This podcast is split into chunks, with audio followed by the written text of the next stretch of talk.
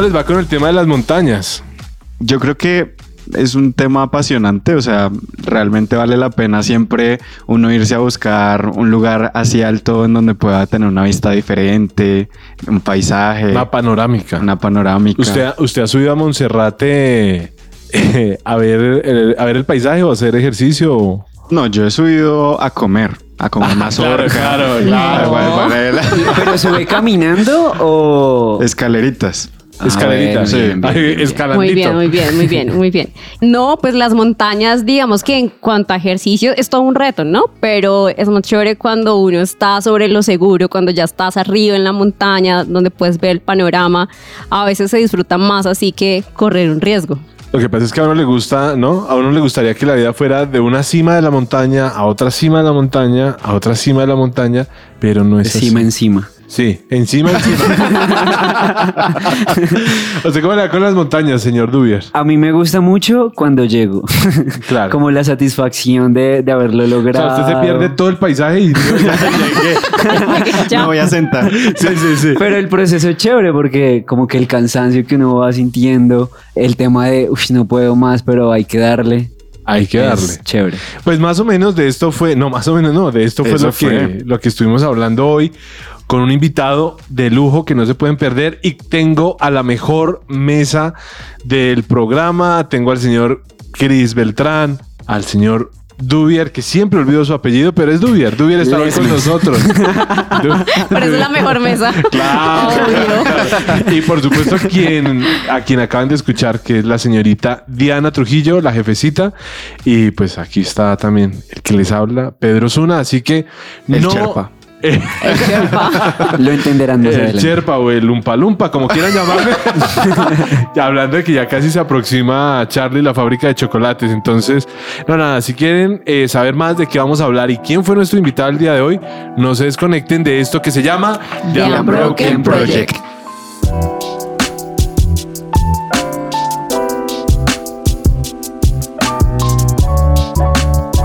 Aquí comienza The Unbroken Project.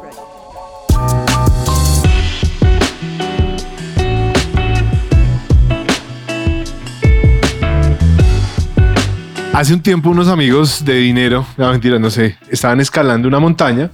No escalando, mentiras, estaban esquiando, esqui- esquiando en la nieve. Ok. Uy, Wow. Igualito. Tremendo. Igualito, sí, sí, sí. Parece escalar con esquíes. Bueno, el asunto es que estaban en la cumbre de una montaña y la esposa del hombre llegó y tuvo un traspié y se fue colina abajo. Y el esposo miró horrorizado cómo pasaba esta situación y no sé, alguien llegó y gritó, señora, comprométase con su montaña. Y alcanzó a escuchar y dijo, bueno, no me puedo dejar estrellar contra nada y llegó sana y salva al fondo de, de esta situación. Muchas veces en la vida, este ya fue tan profundo. Ustedes no colaboran, ríanse un poco, ¿vale? pero es que- Es yo no sé si hablar, Si eso es historia de la vida real. sí, yo no sé si hablar, llorar o reír. o sea, Yo dije, ¿será que sí bajo con esquís? Sin esquís. ahora yo les cuento una parecida. Pero es que la verdad la vida a veces nos presenta montañas, a veces escogemos montañas, a veces simplemente estamos en, en una montaña que nos toca afrontar O nos caemos de la o montaña. nos caemos de la montaña y entonces ¿qué vamos a hacer en esas situaciones? Yo creo que, que es momento de hablar, hablar de eso, de cómo afrontarlas y pues para esto nos trajimos al mejor invitado que podemos tener en este lugar. Bueno, se trata de Andrés Fajardo y él es coordinador de la red de universitarios de la iglesia, el lugar de su presencia, pero hoy lo trajimos porque es ingeniero civil y adicional, es muy conocido porque es escalador profesional, ¿podemos decir Fajardo? Fui escalador profesional Durante 15 años. sí. Pero el título ya no se lo quita. Pero uno, fui, no. uno para ser profesional tiene que ir a algún lugar o, o, No, es, o eso es se a la Universidad no, Nacional de Escalada. Eso es bueno, eso es bueno decirlo. Eso es Cinco bueno decirlo todo el San Marino. Cualquier persona que se encarama una pared Sí. dice que es un escalador. No, eh, yo representé a nivel profesional al país en muchas Oh, competencias wow. y estuve así. Y bueno, pues, ¿en qué momento uno echa las flores? No. ¿Ya? Sí, sí, sí, sí, sí. ya, ya, ya. Este es tu y, momento. Y tuve la oportunidad de ser de los primeros campeones a nivel de Latinoamérica Wow. y de representar a Colombia en campeonatos mundiales y todo lo. O Pero, sea, o sea, todo lo que yo he viajado fue por, fue por culpa, o no, fue por culpa, no fue gracias a eso. Y, Wow. y- pero ¿cómo empezó ese tema de la escalada en su vida?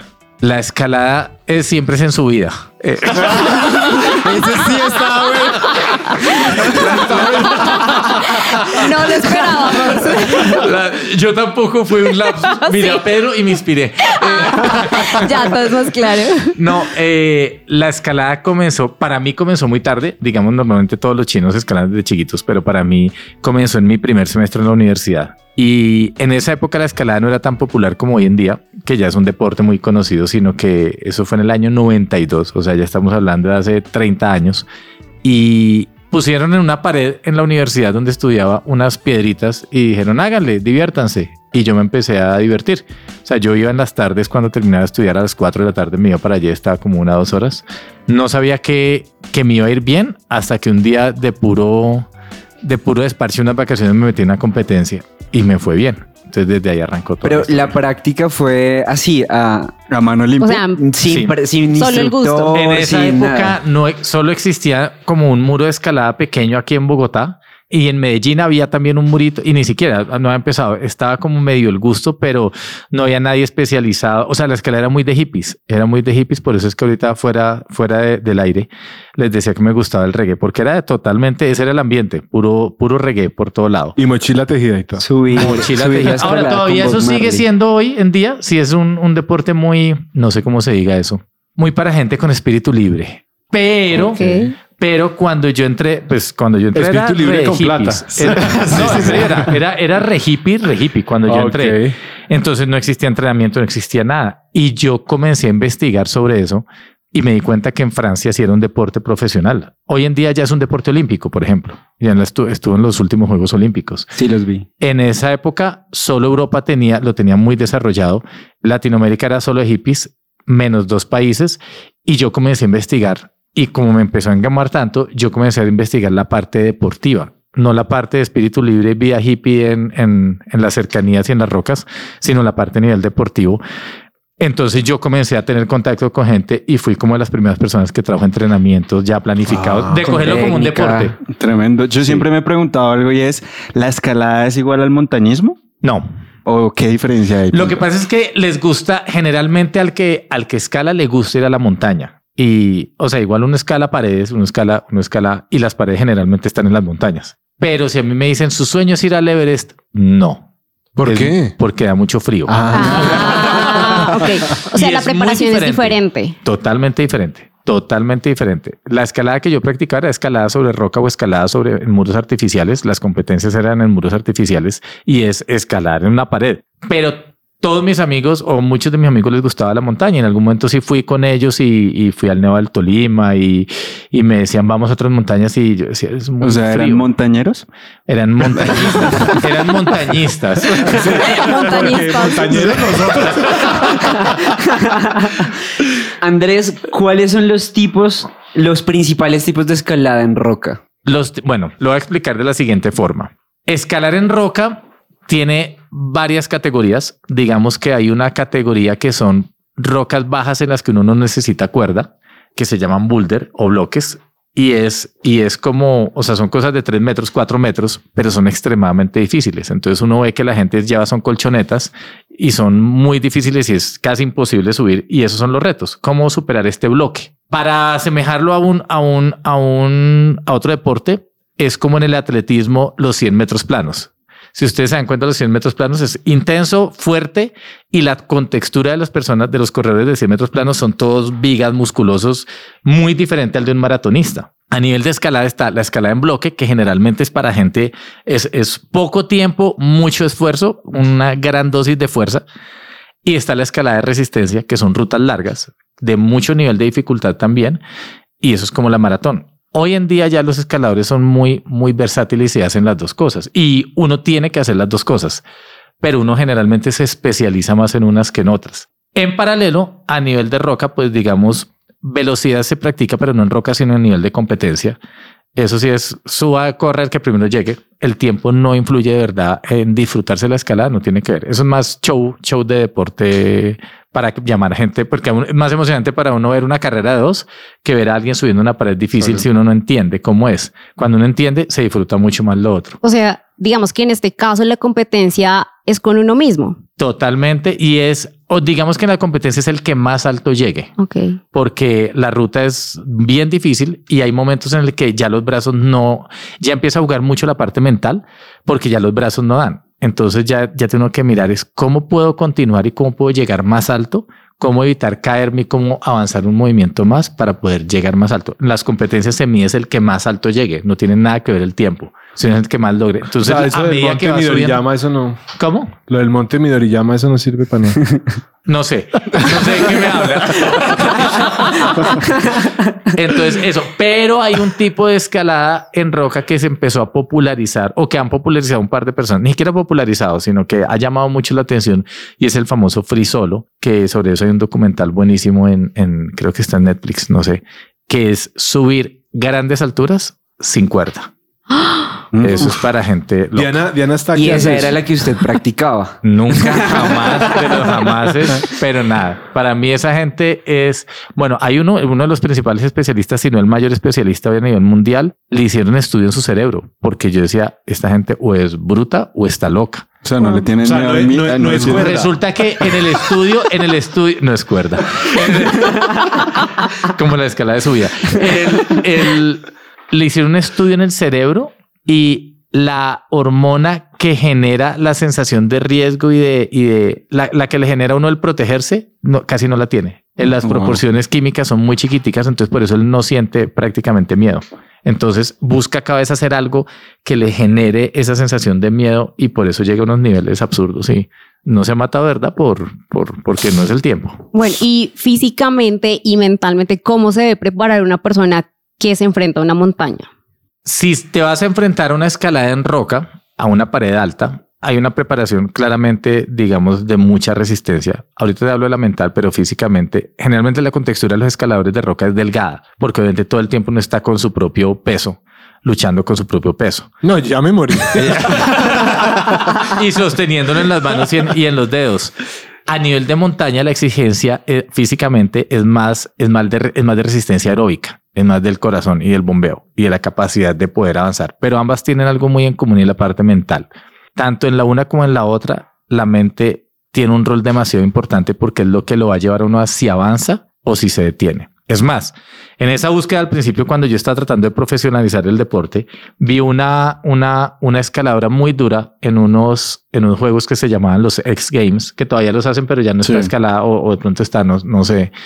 Y me conseguí el correo electrónico de, de la campeona. Y yo un día dije, pues voy a escribirle, nada, nadie pierde con escribir.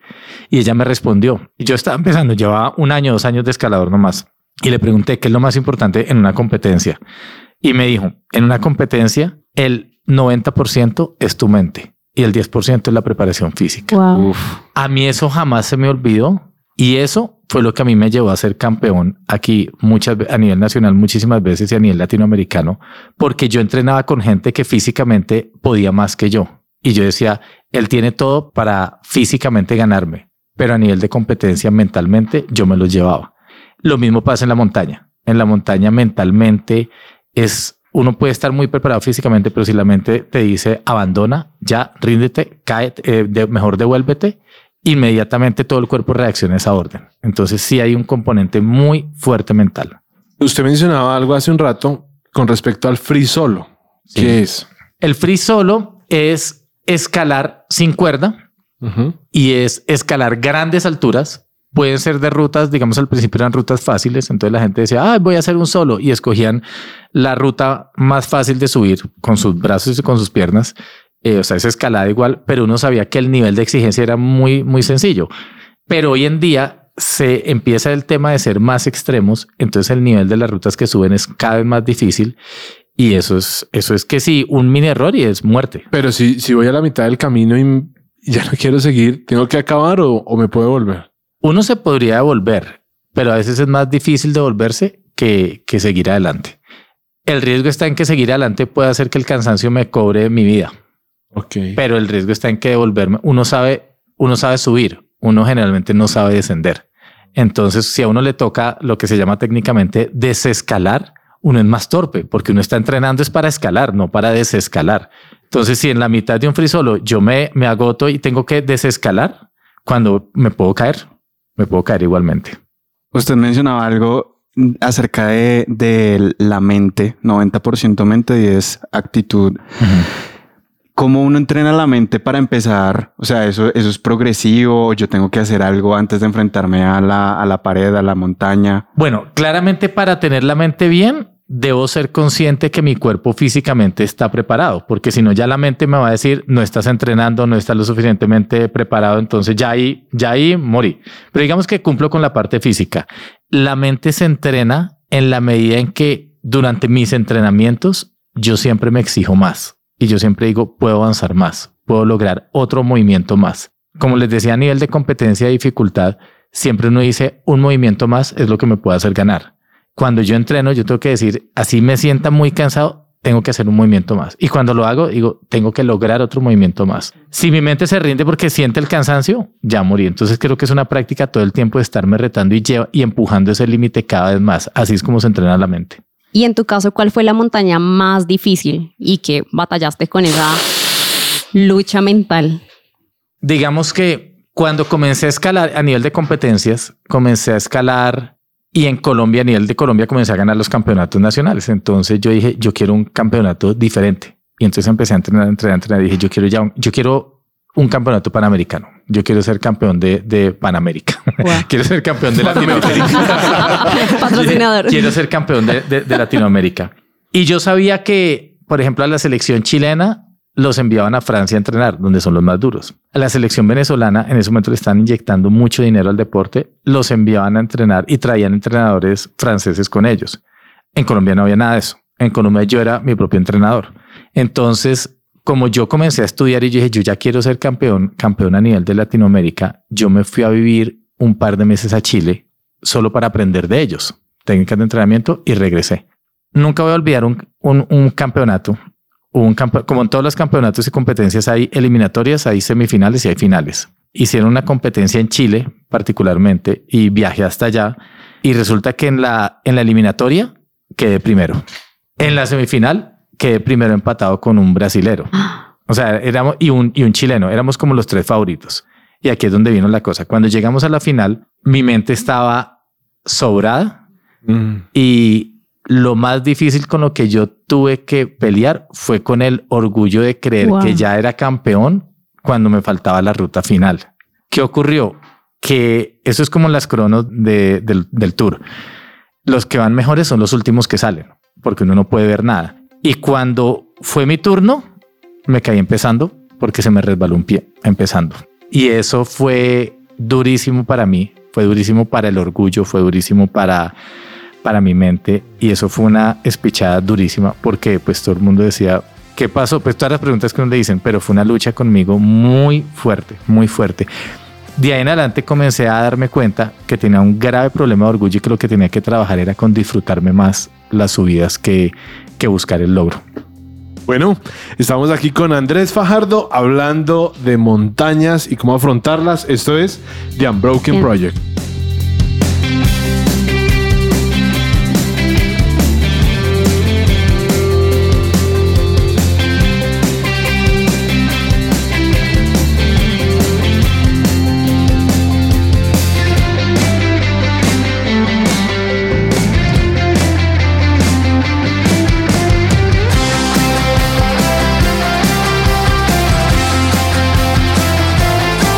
Aprende a posicionar tu empresa y adquirir clientes de forma escalable en dos días de campamento estratégico en una cabaña a las afueras de Bogotá, siendo guiado por los expertos de marketing digital e innovación de Mark U, agencia de Growth, a través de conferencias, mentorías uno a uno, networking y devocionales. Entra ya a campamentoestratégico.com y aparta tu cupo.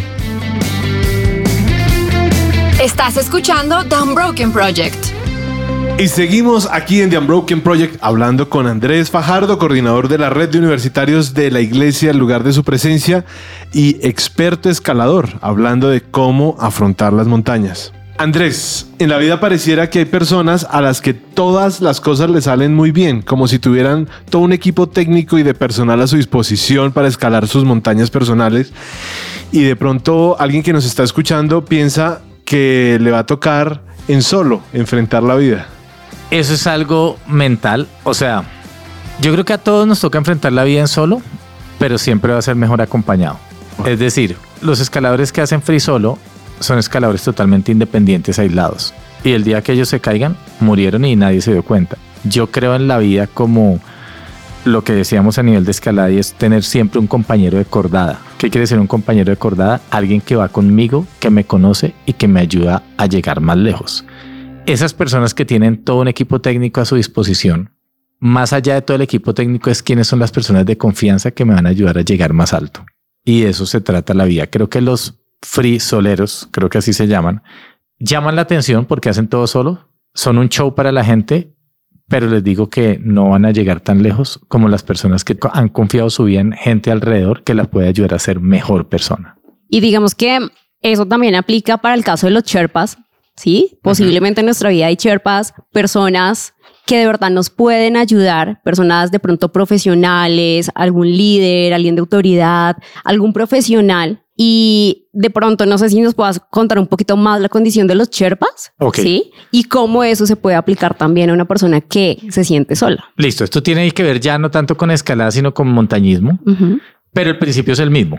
En escalada tengo a alguien que es con el que escalo y que es mi cordada, es el que me ayuda a llegar. A nivel de montaña, yo debo subir con alguien y digamos el, el tal vez el, el escalador, uno de los escaladores más impresionantes a nivel de montaña que hay, que fue el primero, el que descubrió el Everest, el que llegó a la cima del Everest, que se llama Sir Edmund Hillary.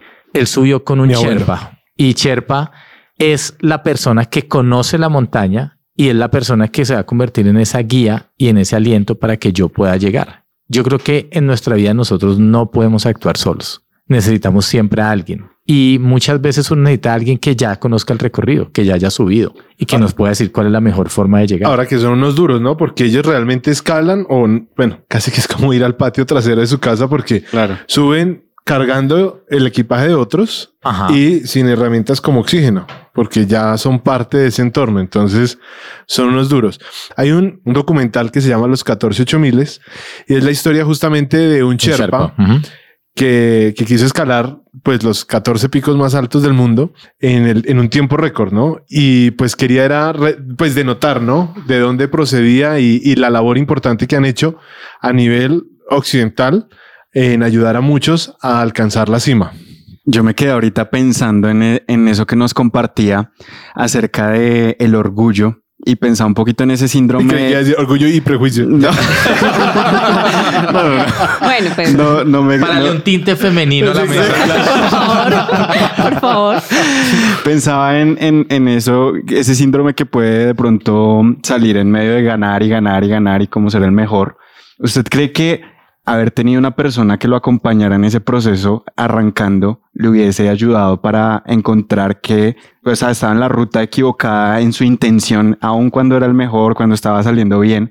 pues como que saliera a flote ese orgullo y lo pudiese confrontar o, o retar en eso. Y adicionalmente que le mostrara y fuera más fácil encontrar que usted no estaba disfrutando escalar. Totalmente y lo tuve. En ese momento tan, tan duro, yo recuerdo que, como les conté, yo estuve dos meses viviendo en Chile y en Chile el campeón latinoamericano actual era un chileno que se la pasaba viviendo en Francia, muy duro. Él fue el organizador de esa competencia en particular y él fue el único que se dio cuenta de lo que yo estaba viviendo, o sea, el- el- la tormenta que está viendo por dentro y él se me acercó y me llevó por aparte y me dijo, tú eres bueno en lo que haces. Esta es tu primera competencia latinoamericana. No tienes por qué darte tan duro, sino tienes que empezar a disfrutar y saber que a veces se gana y a veces no. Tranquilo. Y él fue como el que me hizo ese sacudón y me llevó a... Entonces yo sí creo que uno necesita personas alrededor. No que lo aplaudan. Necesita personas que lo, lo ayuden a uno a llegar más lejos, que es diferente al simplemente reconocimiento y el aplauso. ¿Cuánto le tomó volverse a tomar esa confianza para, para seguir escalando? Pues fue llegar, fue darme cuenta que de verdad tenía demasiado por aprender, fue darme cuenta que tenía que disfrutarme muchísimo más esas, esas competencias y en el siguiente, en el siguiente torneo que hubo, particularmente el mismo chileno volvió a ser el, organizador y esto fue en Ecuador y esa vez gané y ese fue mi primer campeonato y fue un, fue un disfrute total. Y él me decía, él me decía, se da cuenta, él recordaba seguramente y me decía, esto es diferente. Es diferente porque la preparación física tal vez era la misma, pero la actitud y la percepción de enfrentar el reto era muy diferente. Yo creo que también aplica para la vida y es un entrenamiento 90% mental, donde tenemos que recordarnos que no estamos solos. Muchas veces nos enfrentamos a montañas gigantes en nuestra vida y creemos que no vamos a ser capaces o que podemos solos, no necesitamos de nada, pero sí es importante en la vida recordarnos que no estamos solos y que necesitamos de otros para avanzar y enfrentar Aún- nuestras aún montañas. antes de- exacto, aún antes de afrontar la montaña, mentalmente saber que voy a requerir de otras, de otras personas. Incluso actualmente en la subida de estas montañas, parece que lo más difícil es persistir, como permanecer en esa lucha. Digamos, uno ya escogió la montaña, uno ya está pre- preparado, hizo todo un camino para llegar a ese punto y, y está ahí. ¿Uno cómo hace para que, que esos obstáculos no sean lo que a uno lo detenga? Como uno cómo hace para persistir en medio de, de esa subida de montaña? Aún estando en la montaña que uno escogió. Es que el problema está en pensar que el escoger una montaña, así me guste y así, sea mi sueño, no va a requerir obstáculos, no van a tener obstáculos. Los obstáculos sí o sí vienen en las montañas y van a estar en todas las montañas de nuestra vida y en todo lo, lo que tengamos que hacer. La cosa es que ante el primer obstáculo yo no me puedo rendir y muchas veces a nivel de montaña sí, y a nivel de escalada, si hay un obstáculo que no me deja avanzar, en el que yo estoy limitado, lo que tengo que hacer es detenerme y pensar en cómo logro sortear este obstáculo de una forma diferente a como yo lo estoy viendo. Y ahí es donde la gente que me rodea se vuelve demasiado importante porque me puede decir, ¿y si lo intentas de esta manera mejor? Y ahí con contra qué se pelea, contra el orgullo, contra la experiencia, contra el saber cómo hacer las cosas y tengo que estar abierto a escuchar una forma diferente. La satisfacción siempre es llegar al final. Entonces yo siempre pensaba en, a nivel de competencias y cuando estaba escalando que, que si me quedaba en la mitad, me bajaba diciendo, ah, ¿por qué no aguanté un poquito más? ¿Por qué no resistí un poquito más? ¿Por qué no encontré una mejor forma de hacer las cosas y me cerré tanto a, la forma como quería solucionar el problema? Y eso creo que se trata la vida. Por eso es demasiado importante contar con gente. Y quiero agarrar algo que tú estabas diciendo, Diana, ahora. Y es que hay unos pecados con los que todos los seres humanos tenemos que luchar y son los pecados de la comparación. Para mí, comparación y competencia tienen el mismo, el mismo origen, porque finalmente compararme es evaluar mis capacidades respecto a lo que el otro tiene. Y los pecados de la comparación y la competencia, ¿qué son? La envidia, el orgullo, los celos, el, el siempre estar mirando el otro cómo lo hace. Creo que cuando uno escoge una montaña para subir, más allá de cómo si el otro lo está haciendo mejor que yo, yo tengo que evaluar es cómo yo voy a conquistar esa meta ¿Cómo voy a llegar? y cómo voy a llegar independiente del otro cómo lo haga. Yo creo que hay puntos de decisivos mientras uno sube la montaña. Y precisamente us- usted ahorita lo decía y, y es llegar a la mitad y, y- uno lo ve muy difícil, pero ahí uno tiene la decisión de, de si se devuelve o sigue. En esos puntos decisivos uno que tiene que tener en cuenta para seguir, para lograr llegar a, a ese punto. Porque creo que esos puntos son muy difíciles. Enfrentarse al ver muy lejos el objetivo y, y ver hacia atrás y, y parece ser más fácil devolverse que continuar.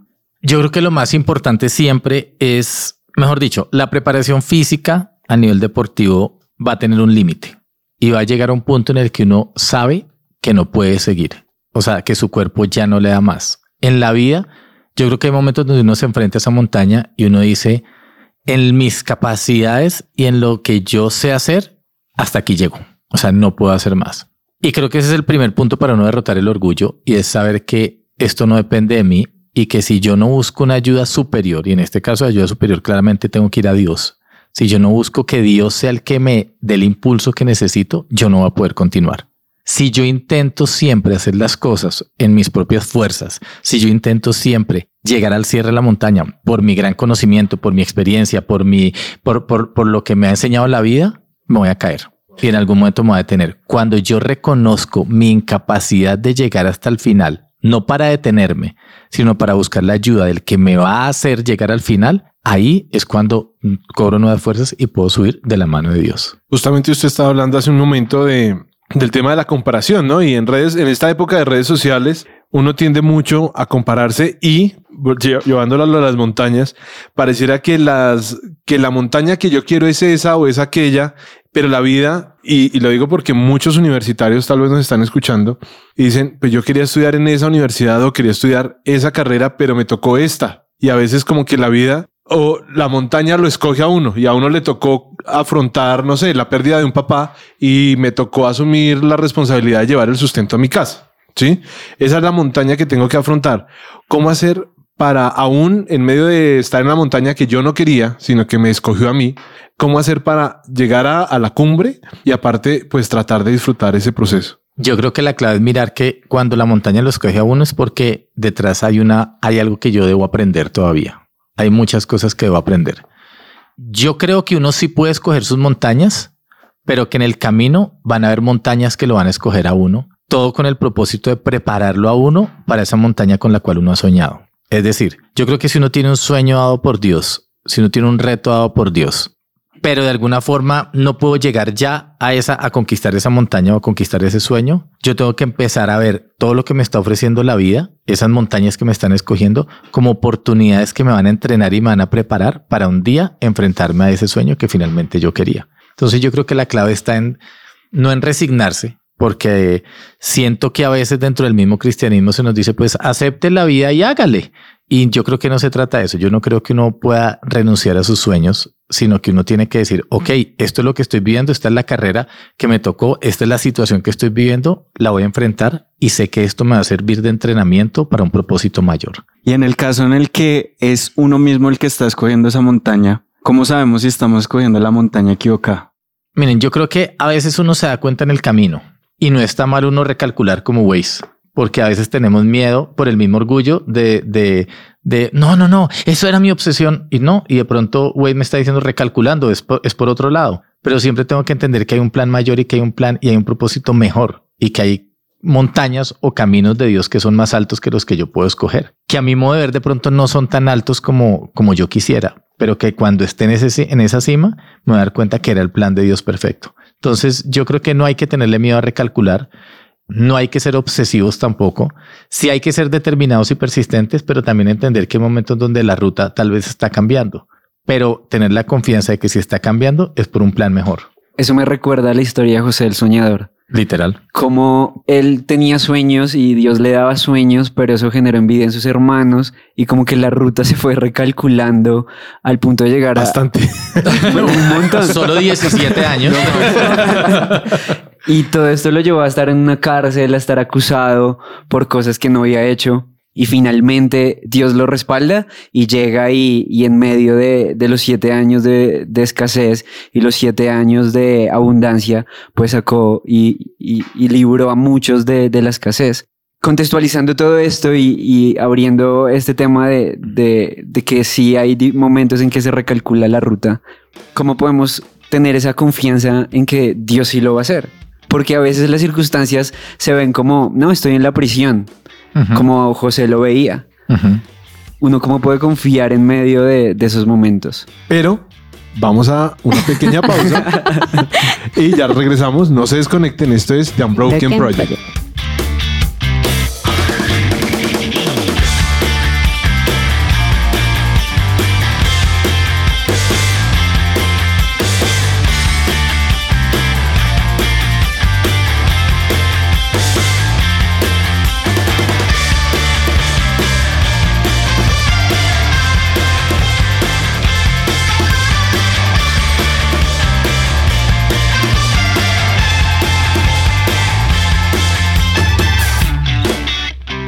Es tiempo de invertir en tu sonrisa. Ven a Science and Art y conoce los mejores tratamientos odontológicos sin dolor y los mejores especialistas. Para más información ingresa a www.scienceandart.co o escríbenos al WhatsApp 312-397-5981. Somos su presencia radio. Y seguimos aquí en The Unbroken Project con Andrés Fajardo hablando de montañas y justo antes del corte el señor Dubier estaba haciendo una pregunta. Así es. Entonces, Andrés, ¿cómo confiar en Dios cuando el panorama de la montaña es mucho más difícil? Cuando de verdad uno ve y todo se ve oscuro, difícil, no hay posibilidades. Bueno, ahí hay varias cosas. Lo primero, para retomar la historia de José, siempre la pregunta es, ¿fue injusto todo lo que le ocurrió a José? Y la, re- y la respuesta es sí, claro. porque él no lo escogió. O sea, él no lo escogió. Ahora, podríamos echar la culpa a la forma como él contaba los sueños y que era un picado y, y que generó la envidia de todos gratis. Free solo. Eh, sí, más o menos así. Más o menos. Más o menos así. Pero lo interesante que no nos lo dice la Biblia es qué pasó durante esos 17 años o esos casi 15 años que duró en la cárcel. ¿Qué pasó con él? Porque solo nos decía lo que hacía bien. Decía, y entonces el carcelero estaba feliz porque José todo le, todo le salía bien. Pero yo no me imagino a José feliz, feliz como, oh, qué delicia, estoy en la cárcel, voy a hacer todo bien. Yo creo que para llegar a ese punto tuvo que tener una confrontación con él mismo. Lo veo por, por la forma como él sale al final. Y es que sí hubo un cambio en su actitud. O sea, el primer José, el José antes de la cárcel, el que causaba envidia, dice la Biblia, que sus hermanos lo odiaban por la forma como él contaba sus sueños. Así que me imagino que era un picado. O sea, me imagino que de verdad era, era, era detestable. Cuando al final viene el momento de la salida de la cárcel y el faraón lo manda a llamar y le dicen, oiga, no hay nadie que revele los sueños como usted. La respuesta de él es, no soy yo el que lo puedo hacer. Es Dios el que me puede dar la capacidad de hacerlo. Ya deja de enfocarse en lo que él puede hacer y se enfoca en lo que Dios quiere hacer con él.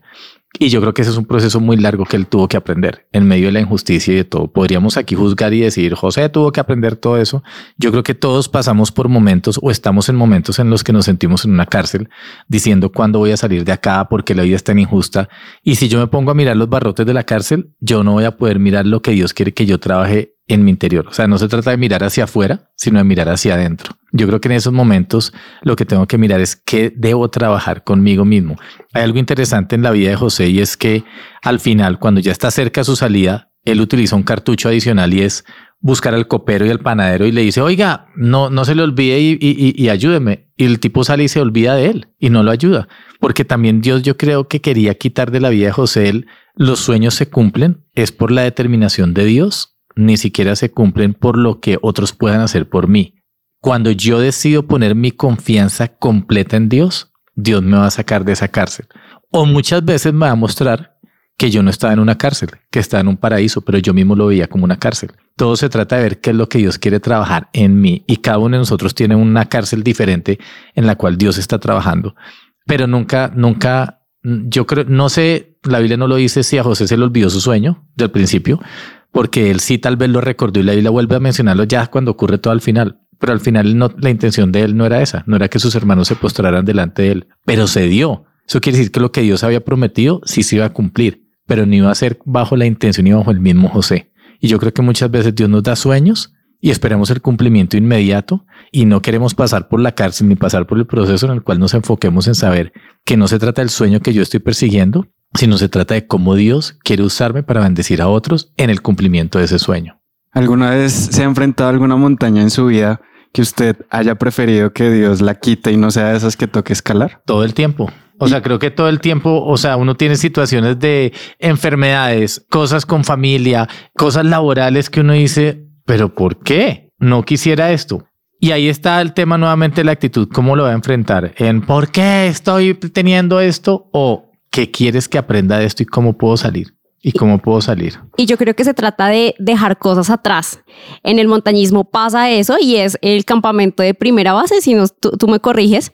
Y es ese entrenamiento que tienen las personas antes de enfrentarse realmente a la montaña, donde tienen que despojarse de muchas cosas, de su contexto familiar, de muchas cosas para hacer una inmersión en la naturaleza. Y creo que pasa así en la vida. Hay cosas que nos toca dejar para poder avanzar. Hay cosas que nos toca dejar o hay cosas que serán quitadas de nuestra vida para que podamos avanzar. Y ahí es cuando muchas veces peleamos. Y ahí es cuando no confiamos en Dios. Y yo tengo que entender que hay momentos donde Dios quiere que yo deje cosas para poder recibir lo nuevo que Él tiene. Pero tengo que, eso, volvemos a lo mismo. Todo se trata de tener un espíritu humilde. Y es de decir, Señor, hazlo. No sé si es por la película Los Diez Mandamientos del año 1800, no sé qué, qué. pero yo siento que Moisés tuvo un momento de montaña cuando le tocó ir al monte Sinaí. ¿Cómo aprender a escuchar la voz de Dios en esos momentos de montaña? Hay algo súper interesante con Moisés que estoy leyendo justo esa parte y me llamó mucho la atención. Lo sabía, lo sabía. no me lo reveló ni Carmen.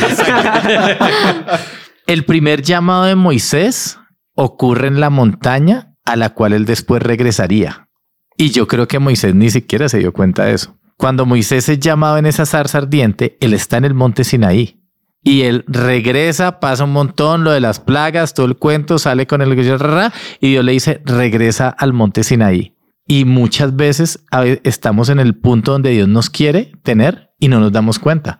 Y yo creo que aquí pasó con Moisés es que lo llevó al sitio donde había sido su primer llamado y ahí comenzó a trabajar con la vida de él. Y ahí comenzó y le dijo, ahora esto es lo que yo quiero esto es lo que yo quiero. Lo más increíble es que después del monte Sinaí, Dios le dice, crea más bien un lugar abajo donde nos podamos encontrar día a día. No tienes que buscar siempre la misma montaña porque a veces nos, nos agarramos a tradiciones y a veces nos agarramos a de esta forma lo hice mejor y a veces Dios quiere decir hay una forma nueva y quiero para ti una forma nueva. En todo esto de la montaña y viendo el tema del Everest, muchas de las guías que dejan los escaladores eh, subiendo al Everest lo recuerdo muy claramente. Porque, no, no, porque, Por el porque vi el documental. documental. Obvio. Son cadáveres de otros escaladores que intentaron llegar a la montaña. ¿Cómo puedo buscar el éxito donde otros fracasaron y me dejaron su marca? Yo creo que Voy a complementar esa pregunta. dale mientras yo pienso la respuesta. El primer caído. El cuerpo de Pedro está tirado. Yo creo que también es y no asustarnos por los cadáveres, porque a veces decimos, esta persona no lo logró, esta persona se rindió, pues entonces yo también me debo rendir en esa situación. Y yo creo que se trata también de, de inspirar aún en, en esa zona de la muerte, que así se llama, creo que así se llama en, en el tema del montañismo. También vio el documental. Sí, obvio. Entonces, creo que también, o sea, ¿qué pasa cuando nos asustamos frente a las personas que se rindieron? Volvemos a lo mismo y es que estas personas que en la zona de la muerte deciden detenerse, muchas de ellas es por las condiciones del clima. Y es que la montaña, si le, si le pudiéramos poner emociones, pero así lo hablan los montañistas hippies, y es la montaña te está diciendo que no subas, más o menos es lo que ellos dicen.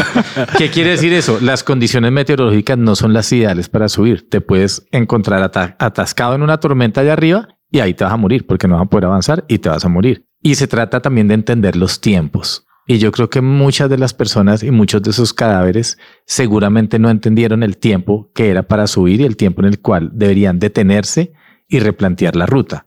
Y muchos de esos son esos cuerpos. Los otros cuerpos son por personas que físicamente su cuerpo les avisó y les dijo, no puedes subir más, detente. Y era mejor regresar. Y no lo hicieron. Y ahí volvemos a lo mismo. ¿Por qué, ¿Por qué se encuentran cadáveres de personas que tal vez por su orgullo no, no entendieron que tal vez no era el momento? Y a veces uno se encuentra con muchas personas en el camino que le dicen a uno, eso no va a funcionar, eso no, no sirve porque le hicieron a destiempo o su orgullo no entendió que había un tiempo de preparación diferente. Entonces yo creo que uno debe saber que si se encuentra con esas personas, más allá de decir yo sí lo voy a lograr, ustedes no perdedores, yo tengo que entender es, es estoy en el tiempo que Dios quiere para que yo suba esta montaña, estoy ya preparado para subirla y enfrentar lo que viene más adelante o me voy a quedar en el camino y ser sensibles para que Dios nos diga no, por eso hay un versículo, hay un versículo que dice, yo te haré entender, sobre ti fijaré mis ojos, yo te haré entender el camino por el que debes andar. Y dice, no seas como el mulo ni como el caballo. O sea, más o menos es, ni te retraigas cuando te digo que avances, ni avances cuando te digo ve más despacio. Entonces yo creo que para eso, eso nos lo enseñan los cadáveres que uno se encuentra por ahí tirados en el camino. ¿Y cómo puedo saber que estoy preparado para más? Y, Si, que- pa- si y- pasaste el cadáver. No, y sobre todo porque hablábamos de la mente y yo también entraba como en esa en ese cuestionamiento y es hasta donde yo estoy siendo ese 90 mente, mejor dicho, yo sigo porque es que Dios me puso eso para que yo lo conquiste. piernas no le Y dan. que- Sí. Y que no sea orgullo. Exactamente. Cuando yo me doy cuenta que lo que quiero es para buscar mi satisfacción, me voy a quedar en la zona de la muerte. No. Porque es que nosotros fuimos creados en esta vida no para buscar nuestras metas y tener éxito nosotros mismos. Nuestro éxito siempre debe involucrar la ayuda a otras personas, el beneficio de otras personas. Si no, es un sueño totalmente egoísta. Es lo que ocurría con José. Él se veía y todas las ramas y todos los sueños de él extraños eran adorándolo a él. Cuando ocurrió, él no estaba pensando en eso, él estaba pensando en cómo salvar a más personas del hambre. Entonces muchas veces nuestros sueños son demasiado egoístas y aunque Dios sea el que nos dé el sueño, nosotros lo convertimos en algo egoísta. Ok. Y yo tengo que entender en, no, aquí yo tengo que trabajar con mi corazón. Entonces creo que muchas veces yo, yo tengo que también entender cuando no se trata de me esfuerzo más, sino mi motivación está correcta o está incorrecta. Debo seguir o tal vez debo detenerme, recalcular y ahí sí volver nuevamente a intentarlo. Usted mencionaba algo muy importante y es que necesita la ayuda de otros. Y, y hablábamos arrancando el programa que en, en la escalada hay una persona que es muy importante, es el asegurador, Sí, ¿cierto? total. O el belayer, no sé, eso. Yes, yes. El asegurador. El asegurador. el asegurador. Esa persona, ¿usted cómo la escoge? Primera pregunta. Y segundo es, ¿alguna vez usted fue asegurador de otros? todo el tiempo. En escalada todo el trabajo siempre es compartido. Ok. O sea, donde yo sea el que suba y me consiga o contrate un belayer, eh, yo estoy entregando mi vida en alguien que tal vez ni siquiera conozco. O sea, hay que saber escogerlo. Hay que saber escogerlo. Tiene que ser alguien en el cual yo estoy confiando mi vida. Por lo tanto, es alguien que conozco, no solo en el medio de la escalada, sino que lo conozco por fuera. Sé que es responsable y sé que puedo entregarle mi vida porque literalmente el belayer, el asegurador, eh, si no lo agarra uno, un- en un- en- mientras uno está entrenando, uno se mata. Y fue culpa de él, sí. Entonces yo tengo que confiar en alguien que, al que le voy a soltar mi vida. Ese confiar en alguien es porque yo tengo que haber ejercido una, ten- haber tenido una relación con esa persona. A mí me da miedo cuando voy a un muro de escalada a entrenar y me dicen, listo, ese es su asegurador y yo no lo conozco. Yo, ah, bueno, ¿y usted se ha asegurado? Yo le hago como preguntas básicas, pero casi siempre es mejor ir con alguien, con alguien al que no conozca. La Biblia dice que, que con nuestra fe le podemos pedir a esta montaña, muévete y la montaña se moverá, ¿cierto? Sí. Y suena esto. No, y la montaña se moverá. Miren que hace un tiempo hubo un predicador invitado acá al lugar de su presencia, los invitamos a la iglesia, y él decía que le pedía a Dios que no quitara la montaña, porque de esa forma se podía experimentar el poder de Cristo en uno.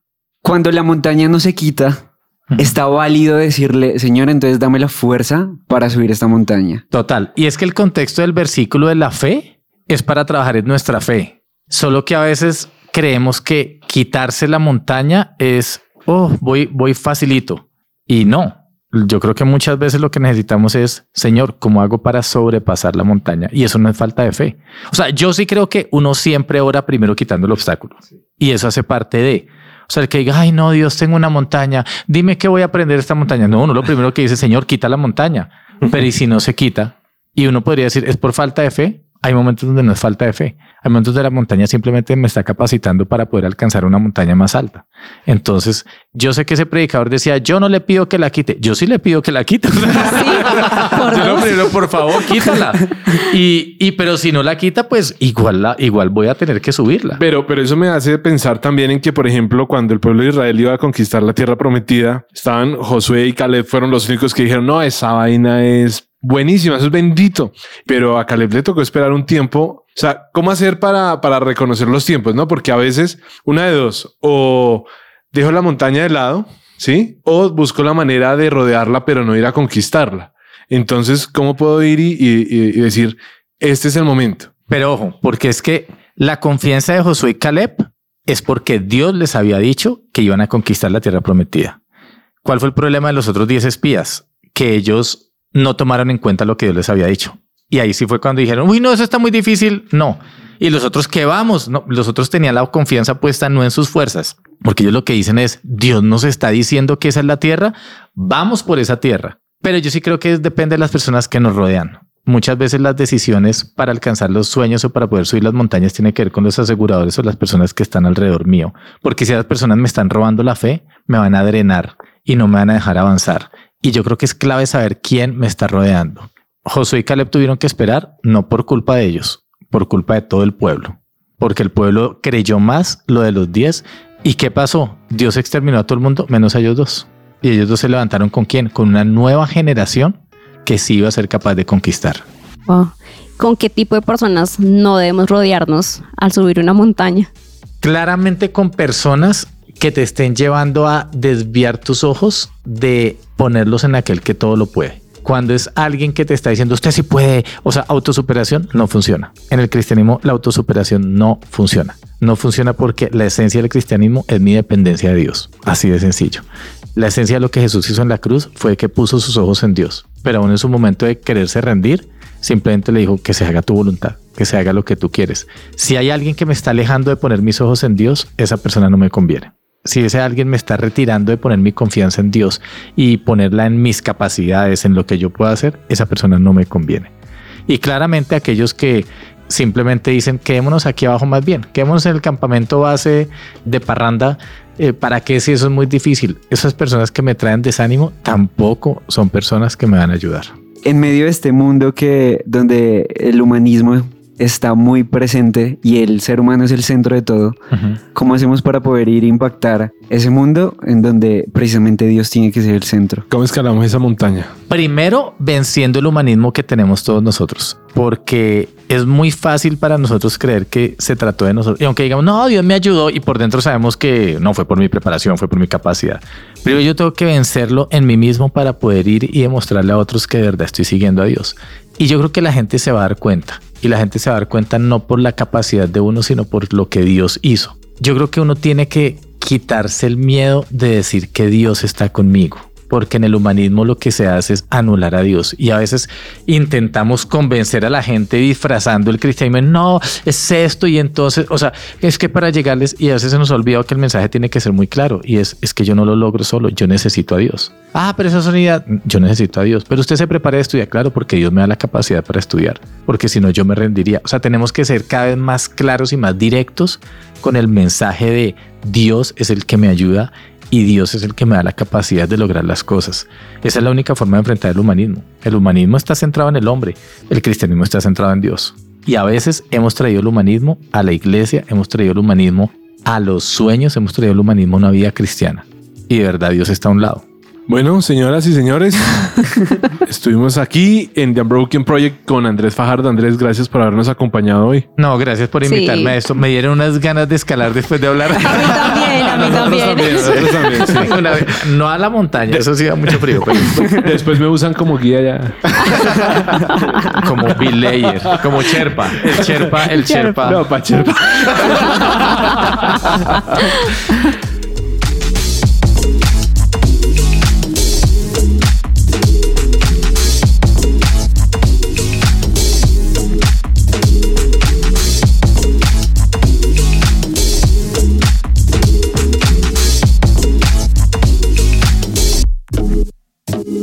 The Unbroken Project.